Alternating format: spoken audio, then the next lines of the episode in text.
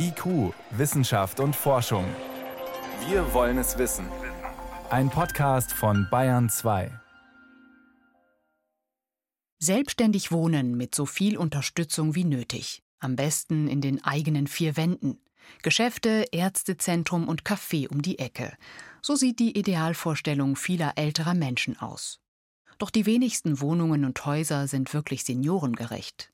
Quartiersmanagement, das die Wünsche der älteren Generation einbezieht, bleibt eine Seltenheit. In der Stadt fehlt bezahlbarer Wohnraum, auf dem Land kommen Mobilitätsprobleme hinzu.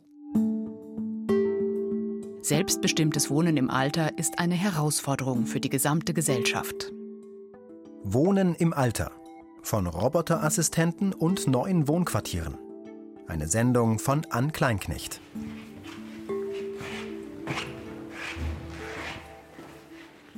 Unterwegs mit Markus Heberle.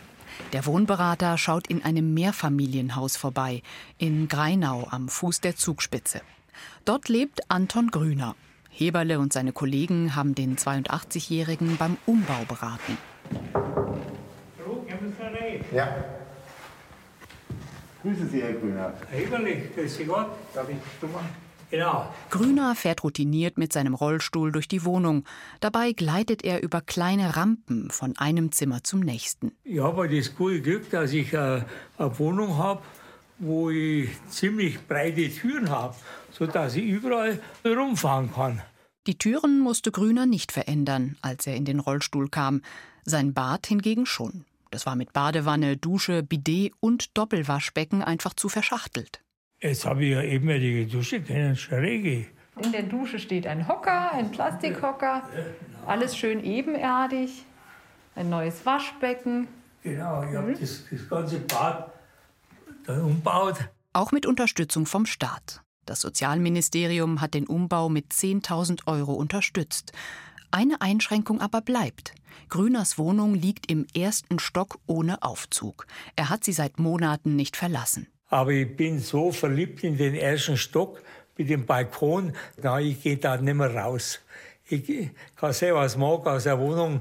Gehe ich jetzt zunächst einmal mit, mit wenn es gar nicht mehr geht, dann muss ich raus. Gell? Aber so.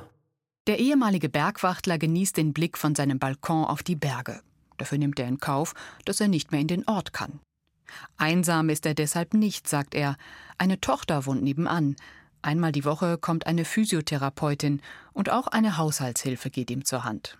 Wohnberater Markus Heberle verabschiedet sich mit einem guten Gefühl. So in der Wohnberatung ist es immer so, wenn wir Lösungsvorschläge vorzeigen, der Ratsuchende selbst oder die betroffene Person selbst muss dazu bereit sein. Niemals überreden. Und man merkt es beim Herrn Grüner, er sagt, er ist noch nicht bereit für einen Treppenlift, er sieht noch nicht die Notwendigkeit, dann ist es auch total in Ordnung. Ja. Und ich muss wirklich sagen, Herr Grüner, Sie machen wirklich einen glücklichen Eindruck und man merkt auch, wie selbstständig Sie jetzt hier Ja, leben können. Ja.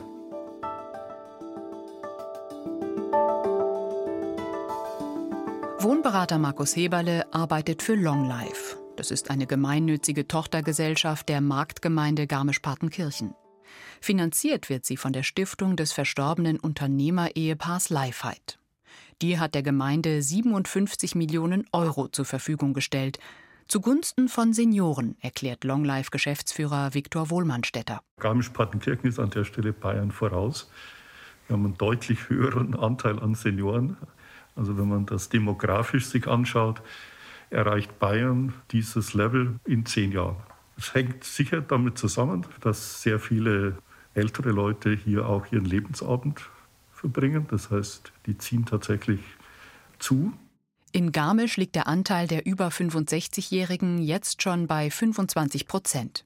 In Gesamtbayern machen sie knapp 21 Prozent aus, deutschlandweit sind es 22 Prozent. Um das Geld des Stifterehepaars sinnvoll einzusetzen, hat Longlife eine Umfrage in Auftrag gegeben. 4000 ältere Bürger und Bürgerinnen wurden angeschrieben. 40 Prozent haben die Fragen nach ihren Bedürfnissen zum Wohnen im Alter beantwortet. Und wir haben festgestellt, dass doch ein sehr hoher Prozentsatz, also ungefähr ein Drittel, im Alter Probleme hat, im eigenen häuslichen Umfeld weiterzuleben. Also auch die Wohnungen zu unterhalten, Kontakte reißen ab. Also dieses Thema Wohnen im Alter. Auf der einen Seite ist der Wunsch da, so lange wie möglich in den eigenen vier Wänden weiterzuleben, die Nachbarschaft zu haben, das Umfeld zu haben. Das heißt ja auch, einen alten Baum verpflanzt man nicht. Aber es kommen halt Einschränkungen. Und hier, glaube ich, ist ganz wichtig, einfach Hilfen anzubieten, dass man das möglichst lange tun kann. Die Umfrage erstellt hat die Arbeitsgruppe für Sozialplanung und Altersforschung AFA mit Sitz in München-Pasing. Die Forschenden beraten Ministerien, Kommunen, Vereine, soziale Einrichtungen und viele mehr. Sie haben festgestellt, zwei Drittel der Senioren möchten zu Hause alt werden. Nur ein Drittel kann sich vorstellen, noch einmal umzuziehen. Und zwar am liebsten in eine barrierefreie Wohnung in zentraler Lage. Hier empfiehlt die AFA, Angebote zu schaffen. Für Seniorinnen und Senioren, die daheim bleiben, gelte es, sie entsprechend zu beraten. Denn die Befragung hat auch ergeben, vielen ist der Umbau zu teuer und zu umständlich. Vor allem Hochbetagte zögern deshalb, die Wohnung anzupassen. Außerdem nutzen die wenigsten Garmischer Senioren technische Hilfsmittel. Dabei ist das Interesse an solchen Alltagshelfern groß. AFA-Geschäftsführerin Linda Schreishuhn. Es gibt dann natürlich die ganzen technischen Unterstützungen vom Rufknopf für den Notruf über die bekannte Alexa, der ich auch zurufen kann, dass sie meine Angehörigen anruft oder es gibt Erinnerungsnotizen für Medikamente. Das ist sehr viel möglich, auch mit, mit Lichtsteuerung, automatische Rollläden, diese ganzen Punkte. Vor 10, 15 Jahren gab es einen richtigen Hype um technische Hilfsmittel, sagt Walid Hafesi von der Hochschule Rhein-Main in Wiesbaden. Der Experte für Gerontologie stellt allerdings fest, vieles, was man dort entwickelt hat, Sensoren, die die Bewegung zu Hause kontrollieren, damit man weiß, ist da was passiert, muss da irgendein äh, Notsystem aktiviert werden. Oder tatsächlich habe ich meine Medikamente genommen oder habe ich im Bad intelligente Spiegel, die mir den Tagesablauf noch mal kurz auf dem Bildschirm zeigen. Das alles hat sich als nicht durchsetzungsfähig erwiesen, weil das eigentlich nicht die Lebenslagen der älteren Menschen auch einfach abgebildet hat. Solche Produkte und Dienstleistungen müssen sehr nah an den Bedürfnissen älterer Menschen entwickelt werden. Hafesi plädiert dafür, Seniorinnen und Senioren als mündige Teilnehmer in die Entwicklung einzubinden. Manchmal ist es auch gut, dass die Kinder und Enkelkinder nicht alles wissen, was man zu Hause macht. Ob man mal vielleicht länger schläft und mal Lust hat, etwas früher aufzustehen oder vielleicht mal ein Medikament nicht vor dem Frühstück zu nehmen oder nach dem Frühstück. Das greift ja sehr stark auch in die Autonomie älterer Menschen ein. Ja, war auch nicht förderlich für die Akzeptanz solcher Assistenzsysteme, wenn nicht relativ klar und transparent ist, dass nur ich Zugriff auf diese Daten habe, wenn ich so eine Dienstleistung in Anspruch nehme und nicht Dritte. Die Selbstbestimmtheit der Senioren steht auch bei Franz Benstetter im Fokus. Der Gesundheitsökonom entwickelt an der Technischen Hochschule Rosenheim zusammen mit Physiotherapeutinnen, Pflegewissenschaftlern, Architektinnen und anderen das sogenannte Haus 4.0 unterstützt von der Staatsregierung. Das Ziel? Also wir schauen uns die Bedürfnisse an der älteren Menschen, aber nicht nur der älteren Menschen, sondern auch der anderen Teilnehmer. Ja? Ob das die Familien sind, ob die sozialen Dienste sind vor Ort, ob das auch die medizinische Versorgung ist. Aber wir, wir sehen schon, dass erstmal die Bedürfnisse der älteren Menschen sind, wie kann ich zu Hause sicher leben. Benstetter will weg von Konzepten auf Papier. Stattdessen soll die Praxis zeigen, was funktioniert. Betroffene befragen, Konzepte entwickeln, ausprobieren, testen, verbessern. So gehen Entwickler häufig vor, wenn es um Wohnformen im Alter geht. Dafür dürfen Senioren auch mal in einer Musterwohnung übernachten. Da gibt es viele schöne Lösungen, die halt dann hier auch entstanden sind. Wie müssen die Möbel positioniert werden, dass es passt? Wir haben da auch zum Teil mit Bewohnern auch mal ausprobiert. Passt es so, wie wir uns das ausgedacht haben? Mit dir mit dem elektrischen Rollstuhl oder passt es so nicht? Und da kommen wieder neue Erkenntnisse, also im Detail. Also wo muss ein Abstand größer sein, wo muss er kleiner sein und welche Art von Technologie kann ja auch unterstützen? Es, es muss immer mit dem Menschen sein. Anders geht es nicht.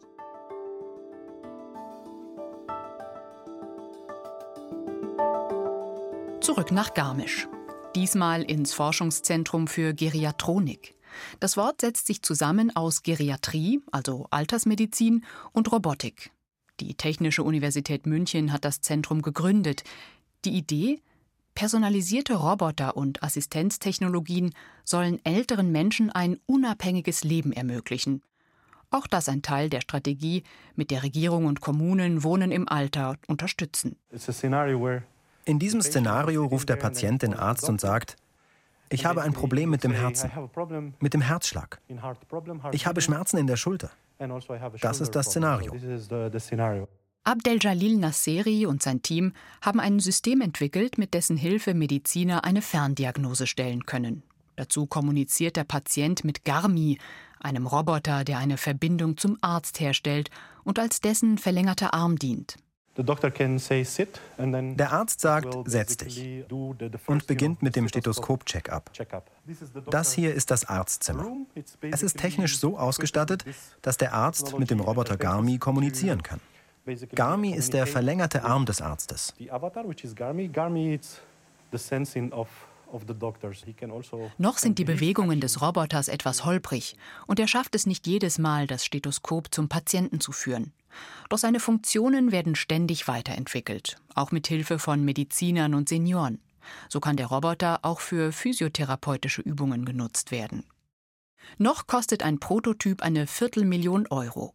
Doch wird Garmi mal am Fließband hergestellt, wird der Preis sinken. Davon ist Sami Hadadin überzeugt. Er leitet das Institut für Robotik und Systemintelligenz der Münchner TU, zu dem auch die Geriatronik gehört. Naja, also ich glaube, am Ende des Tages ist das die Frage, also müssen solche Systeme gekauft werden oder sind es eigentlich Leistungen, sozusagen, die man eher wie so eine Art Leasing-Modell schon fast hat. Also sie kaufen sich ja auch keinen Physiotherapeuten, ja, sondern sie kaufen sich eben sozusagen eine physiotherapeutische Leistung, eine Gesundheitsleistung. Und ich glaube, so sollten wir grundsätzlich denken. Also wir sollten nicht immer jeder einen Roboter zu Hause haben, glaube ich, sondern es sollte ein Dienst an der Gesellschaft dann sein am Ende. Und dann wird das pro Tag ein paar hundert Euro werden. Also mehr kann das ja gar nicht kosten. Hadadin geht davon aus, dass zumindest Teile der Entwicklung Einzug in den Alltag der Seniorinnen und Senioren finden.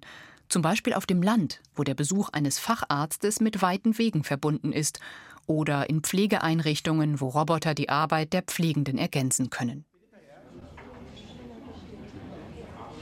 Nicht weit vom Zentrum für Geriatronik liegt das Garmischer Seniorencafé. Rund ein Dutzend Besucher sind heute da.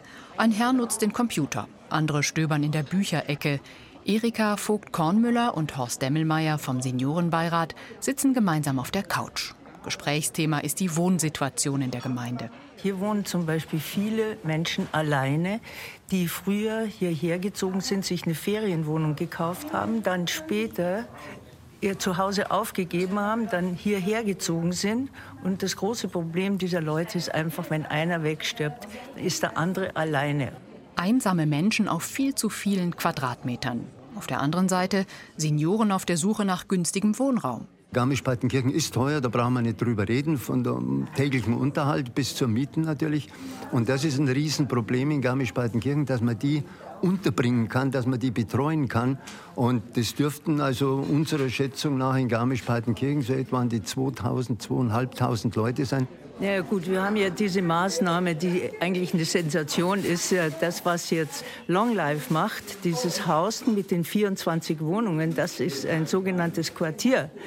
Gerade für diese Menschen kommt es in Frage, weil es ja reduzierte Miete ist und das ist sehr wichtig. Aber sonst ist es wahnsinnig schwierig für sozial schwache Menschen, eine Wohnung zu finden. Ein paar Straßen weiter steht noch ein Bauzaun um die Sensation. Jetzt stehen wir eigentlich vor unserem zukünftigen Servicezentrum. Hier daneben ist ein Einkaufszentrum, das Gap. Und da ist eine Bushaltestelle direkt davor. Hinter dem Servicezentrum wird gerade die Wohnanlage errichtet. Und ja, wir sind mitten im Zentrum. Josef Heiß hat seinen Baustellenhelm aufgesetzt. Der frühere Eishockey-Nationaltorwart betreut die Anlaufstelle im ehemaligen Finanzamt. Hier sollen alle Dienste rund ums Wohnen im Alter angeboten werden. Das heißt also Pflegestützpunkt äh, oder unsere Wohnberatung mit den Büros. Dann können andere Dienstleister kommen, ob das Rotes Kreuz ist, Caritas, Malteser.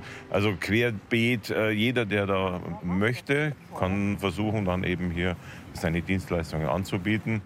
Daran angeschlossen ein Neubau für Menschen, die Anspruch auf eine staatlich geförderte Wohnung haben.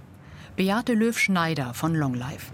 Es wird halt Kriterien auch noch geben, neben diesem Wohnberechtigungsschein, sich eben auch einzubringen heißt, dass eine Seniorenhausgemeinschaft entstehen kann, also dass es Menschen gibt, die noch sehr rüstig sind und sich hier auch gut einbringen können, indem sie zum Beispiel Einkaufsdienste machen, Besuchsdienste machen. Und ein Teil aber auch, und das werden wahrscheinlich dann auch mit zunehmendem Alter immer mehr, die halt nicht mehr so fit sind und die dann gegenseitig voneinander profitieren. Ins Haus integriert werden das Seniorencafé, eine barrierefreie Musterwohnung und ein Mittagstisch. Das ist einfach ein Instrument gegen Vereinsamung. Das wird sicherlich auch öffentlich angeboten werden, sodass man auch Menschen wieder von außen hereinholt. Also hier so wirklich als Herzstück des Ganzen offene Begegnung, niederschwellige Begegnung, Menschen vielleicht zu erreichen, die sonst nicht um Hilfe bitten mal. Das ist so der Gedanke dahinter. Die Marktgemeinde Garmisch-Partenkirchen kann sich das Projekt wegen der großzügigen Spende der Stiftung leisten. Doch auch der Bund und die Länder nehmen Geld in die Hand. Neben individuellen Umbaumaßnahmen fördern sie gemeinschaftlichen Wohnraum für Senioren zeichnen besonders gelungene Projekte aus, unterstützen Handwerker, die sich weiterbilden und machen Initiativen mit Vorbildcharakter bekannt. Dabei spielt auch das sogenannte Quartiersmanagement eine immer wichtigere Rolle, sagt Anja Preuß. Sie ist Geschäftsführerin der Arbeitsgruppe für Sozialplanung und Altersforschung. Wenn ich neu baue und das fördern lassen möchte, dann muss ich mich ins Quartier öffnen, also als Vordervoraussetzungen. Und ich glaube, da ist ganz, ganz viel Bewusstsein in der letzten Zeit bei den Planern entstanden, wie kann ich bauen, dass eben dieses Quartier entsteht, wo sich alle bewegen können, was Barrierefreiheit auch inkludiert, genauso ja eben wie Versorgungseinrichtungen und ja, und da einfach ganz viel für die Menschen auch tun kann. Und Altersforscher Walita Fesi ergänzt, es gibt ja viele Städte, die sich als 15-Minuten-Städte bezeichnen sich äh, vorgenommen haben, dass in den Quartieren beispielsweise nicht nur für ältere Menschen, aber insbesondere für ältere Menschen wichtige Dienstleistungen, die man braucht zum Leben, in 15 Minuten zu Fuß zu erreichen sind. Auch auf dem Land gilt es, ältere Menschen und medizinische Versorger, Geschäfte und Tagespflegeeinrichtungen zusammenzubringen und Mobilitätsangebote zu machen. Durch ihre Kontakte zu Kommunen weiß Anja Preuß, Häufig ist die Lösung ein Mix aus öffentlichem Nahverkehr und privaten Initiativen. Wir haben letztens ein Austauschtreffen gemacht und für Quartierskonzepte und ganz viele Ideen gesammelt, die so vor Ort in Bayern es gibt. Und da waren wirklich vom Bürgerbus, der durch Ehrenamtliche gefahren wird, die da zweimal im Monat sich hinter das Steuer setzen und sagen, okay, ich fahre halt den ganzen Tag die Leute rum die dann irgendwie im Jahr 2.000, 3.000 Fahrten, glaube ich, sogar haben, bis hin zu Carsharing-Modellen, wo ein offizieller Carsharing-Verein in der Gemeinde ist und die Nachbarschaftshilfe eben über ihre ehrenamtlichen Helfer diese Autos mietet und auch da versicherungstechnisch ganz gut hinkommt. Und bis hin über App-gesteuerte Busse, die bestellt werden, Ruftaxis, Mobilitätsgutscheine. Also das ist wirklich, also Mobilitäten ist ein Riesenthema, hat aber viele kleine individuelle Lösungen schon parat. Diese Lösungen bekannt zu machen, das haben sich die Sozialplanerinnen zum Ziel gemacht. Sie organisieren regelmäßig Treffen, bei denen sich Kommunen austauschen, informieren über Förderungsmöglichkeiten, beraten das Sozialministerium oder Kommunen.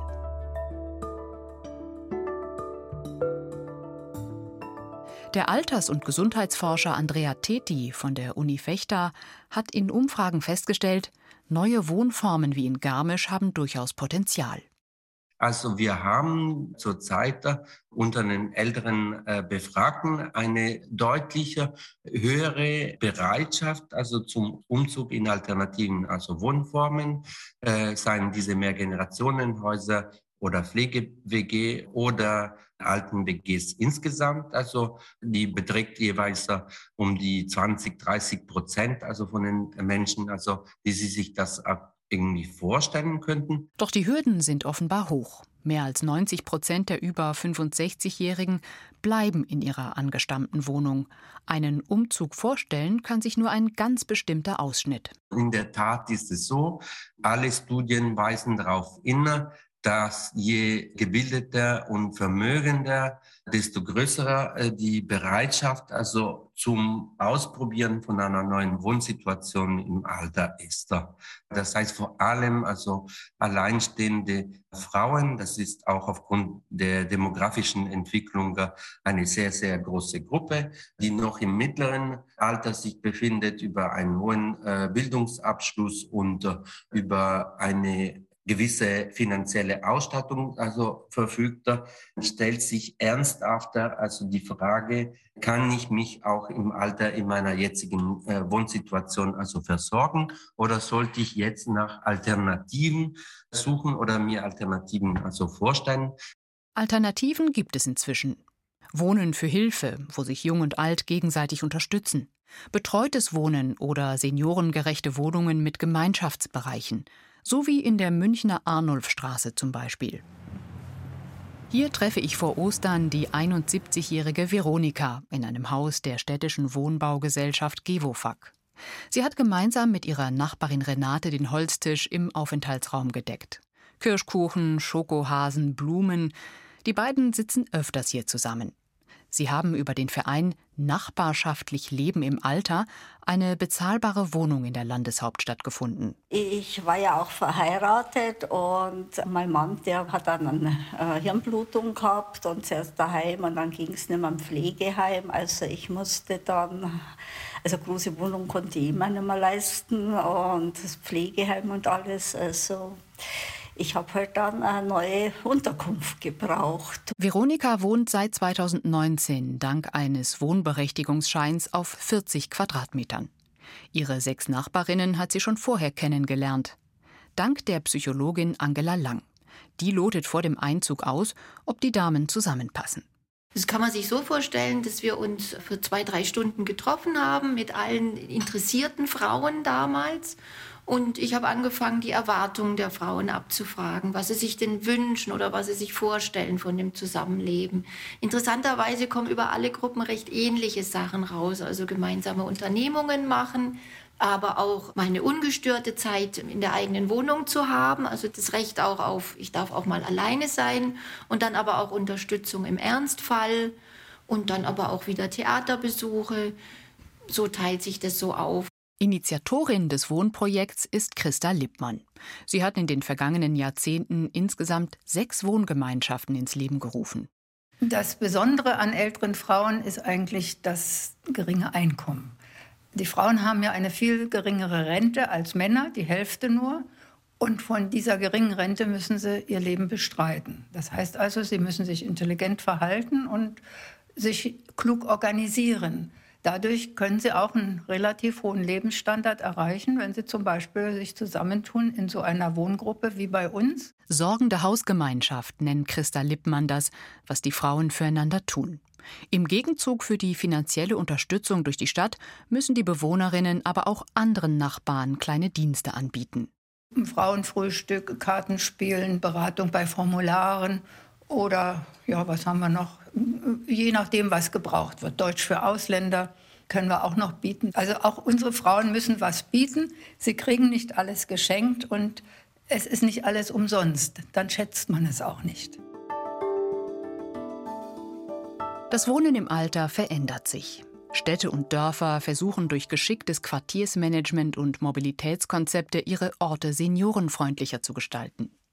Neue Wohnformen greifen die Bedürfnisse älterer Menschen nach Gemeinschaft auf. Technische Hilfsmittel können das Wohnen erleichtern, wenn sie mit Senioren zusammen entwickelt werden. Wer heute bis ins hohe Alter selbstbestimmt wohnen möchte, hat bereits viele Möglichkeiten. Informationen gibt es zum Beispiel bei den Sozialverbänden, den Kommunen, in Seniorencafés und beim Sozialministerium.